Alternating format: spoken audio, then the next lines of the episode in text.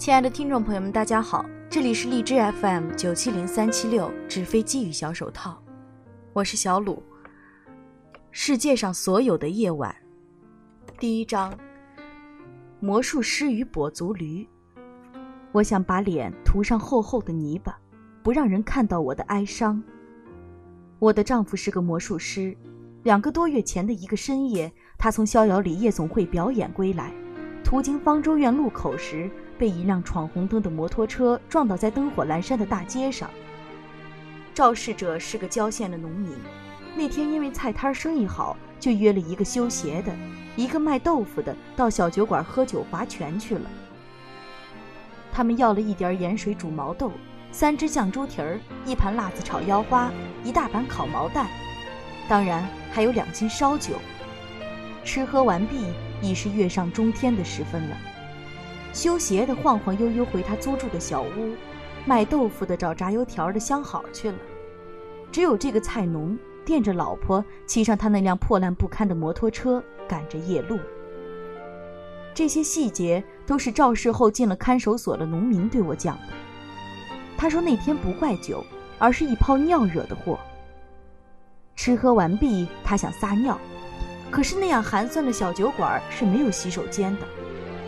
出来后想去公厕，一想要穿过两条马路，且那公厕的灯在夜晚时十有八九是瞎的，他怕黑咕隆咚的一脚跌进粪坑，便想找个旮旯方便算了。菜农朝酒馆背后的僻静处走去，谁知僻静处不僻静，一男一女啧啧有声地搂抱在一起亲吻。他只好折回身上了摩托车，想着白天时走四十分钟的路，晚上车少人稀，二十多分钟也就到了，就憋着尿上路了。尿的催促和夜色的掩护使他骑得飞快，早已把路口的红灯当作被撇出自家园田的烂萝卜，想都不去想了。灾难就是在这时，如七月飞雪一样，让他在瞬间由温暖坠入彻骨的寒冷。街上要是不安红绿灯就好了，人就会瞅着路走，你男人会望到我，他就会等我过去了再过。菜农说这话的时候，嘴角带着苦笑。小酒馆要是不送那壶免费的茶就好了，那茶尽他妈是梗子。可是不喝呢，又觉得亏得慌。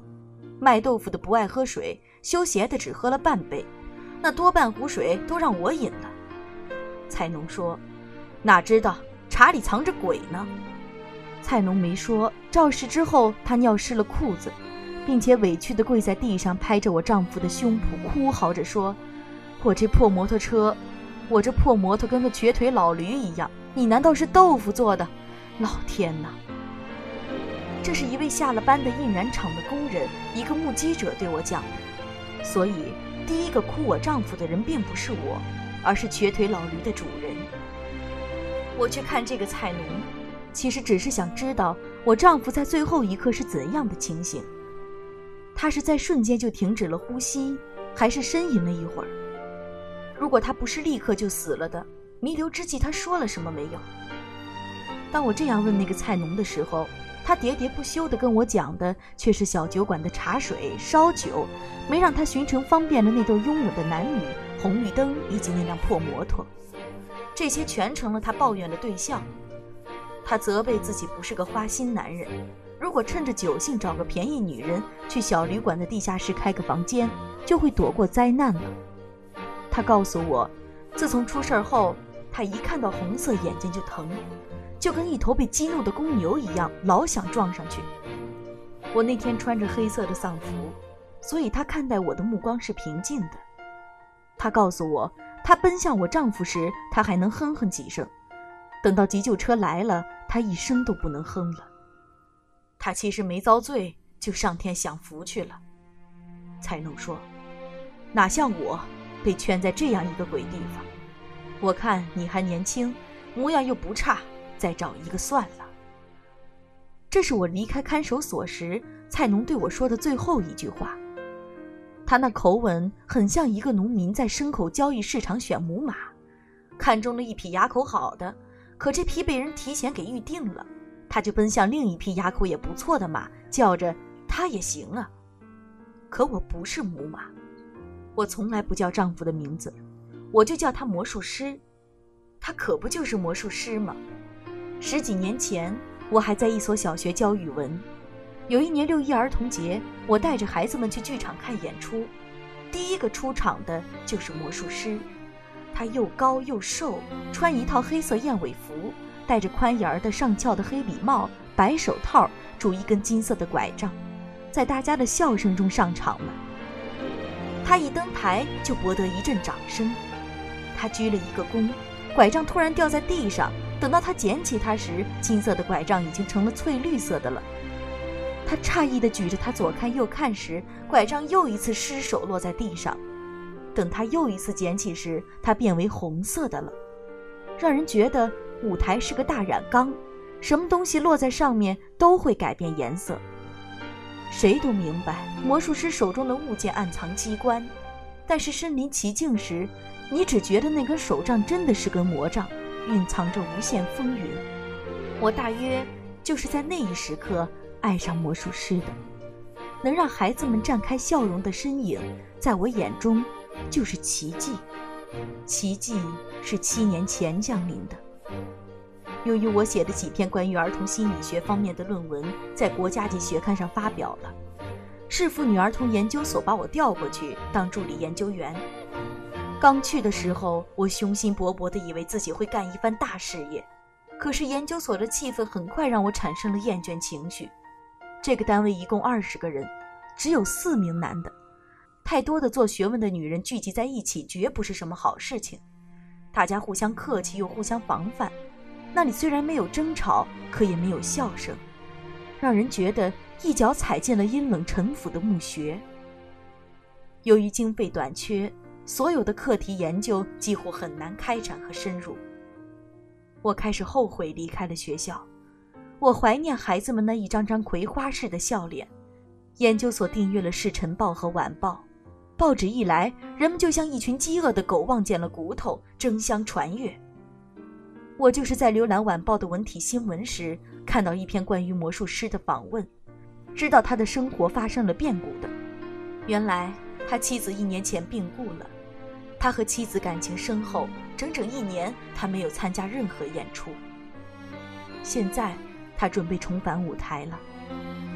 我还记得在采访结束时，魔术师对记者所讲的那句话：“生活不能没有魔术。”我开始留意魔术师的演出，无论是在大剧院还是小剧场的演出，我都场场不落。我乐此不疲地看他怎样从拳头中抽出一方手帕，而这手帕疏忽间就变为一只扑棱棱飞起的白鸽；看他如何把一根绳子剪断。在他双手抖动的瞬间，这绳子又神奇地连接到了一起。我像个孩子一样看得津津有味，发出笑声。魔术师那张瘦削的脸已经深深地雕刻在我心间，不可磨灭。有一天演出结束，当观众渐渐散去，他终于向台下的我走来。他显然注意到了我常来看他的表演，而且总是买最贵的票坐在首排。他对我说的第一句话是。你想学魔术？我没有学成魔术，我做了魔术师的妻子。我们结婚的时候，他所在的剧团的演出已经江河日下，进剧场的人越来越少了。魔术师开始频繁随剧团去农村演出，最近几年他又迫不得已到一些夜总会去。那些看厌了艳舞、唱腻了卡拉 OK 情歌的男人们，喜欢在夜晚与小姐们厮混的透出乏味时，看一段魔术。有时看到兴头上，他们就把钞票扬到他的脸上，吆喝他把钞票变成金砖，变成女人的绣花胸衣。所以魔术师这几年的面容越来越清廉，神情越来越忧郁。他多次跟剧团的领导商量，他不想去夜总会了。领导总是带着乞求的口吻说：“你是个男人，没有性骚扰的问题。他们看魔术无非就是寻个乐子，你又不伤筋动骨的。唱歌的那些女的。”有时在接受献花时，还得遭受客人的揩油呢。人家顺手在胸脯和屁股上摸一把，他们也得受着。为了剧团的生存，你就把清高当成破鞋给撇了吧。魔术师只得忍着。他在夜总会的演出都是剧团联系的，演出报酬是四六开，他得的是四，剧团是六。他常用得来的四为我买一束百合花，一串炸豆腐干或者是一瓶红酒。月亮很好的夜晚，我和魔术师是不拉窗帘的，让月光温柔地在房间点起无数的小蜡烛。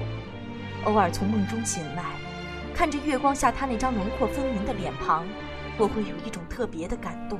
我喜欢他凸起的眉骨，那时会情不自禁抚摸他的眉骨，感觉就像触摸着家里的墙壁一样。亲切而踏实，可这样的日子却像动人的风笛声飘散在山谷一样。当我追忆他时，听到的只是弥漫着的苍凉的风声。魔术师被推进火化炉的那一瞬间，我让推着他尸体的人停一下。他们以为我要最后再看他一眼，就主动从那辆冰凉的跟担架一样的运尸车旁闪开。我用手抚摸了一下他的眉骨，对他说。你走了，以后还会有谁陪我躺在床上看月亮呢？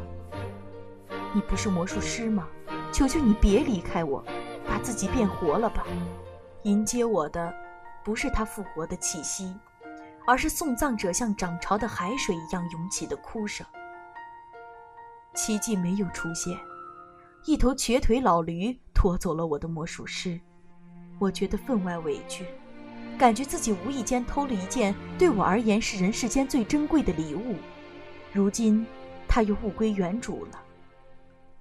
我决定去三山湖旅行。三山湖有著名的火山喷发后形成的温泉，有一座温泉叫红泥泉，据说淤积在湖底的红泥可以治疗很多疾病，所以泡在红泥泉边的人脸上、身上都涂着泥巴，如一尊尊泥塑。当初我和魔术师在电影中看到有关三山湖的专题片时，就曾说要找某一个夏季的空闲时光来这里度假。那时我还跟他开玩笑，说是湖畔坐满了涂了泥巴的人，他肯定会把老婆认错了。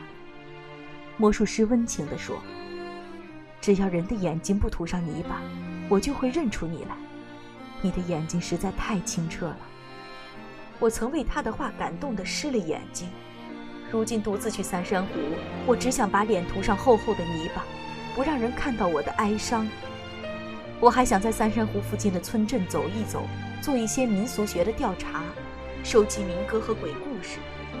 如果能见到巫师就更好了。我希望自己能在民歌声中燃起生存的火焰，希望在鬼故事中找到已逝人灵魂的居所。当然，如果有一个巫师真的会施招魂术。我愿意与魔术师的灵魂相遇一刻，哪怕只是闪电的刹那间。